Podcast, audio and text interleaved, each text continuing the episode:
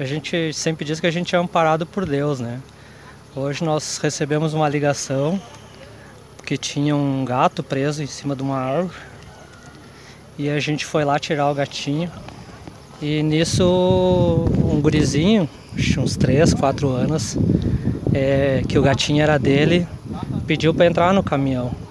E aí a gente deu uma voltinha com ele no caminhão, tinha que ver a alegria dele.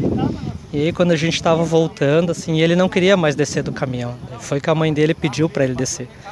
Aí quando a gente estava voltando, a gente recebeu a ligação que tinha um acidente grave aqui. E aí quando a gente chegou, nós fomos os primeiros a chegar aqui, quando a gente chegou, deu de cara com um gurizinho com a metade do corpo dele para fora do para-brisa e as pernas presas, não conseguia sair. E aí bateu um desespero, porque a gente faz a alegria de uma criança e tu vê uma outra criança sofrendo, né? Mas graças a Deus a gente conseguiu tirar ele com êxito. Que nem o sargento falou antes, não tem como a gente não se emocionar, né? Eu particularmente que quando eu tirei ele da, do para-brisa ali, que ele me deu um abraço, me apertou assim, que eu vi que ele estava bem. Eu tenho um filho de 14 anos, então não tinha como não descer uma lágrima, né? E isso é a função do bombeiro, cara.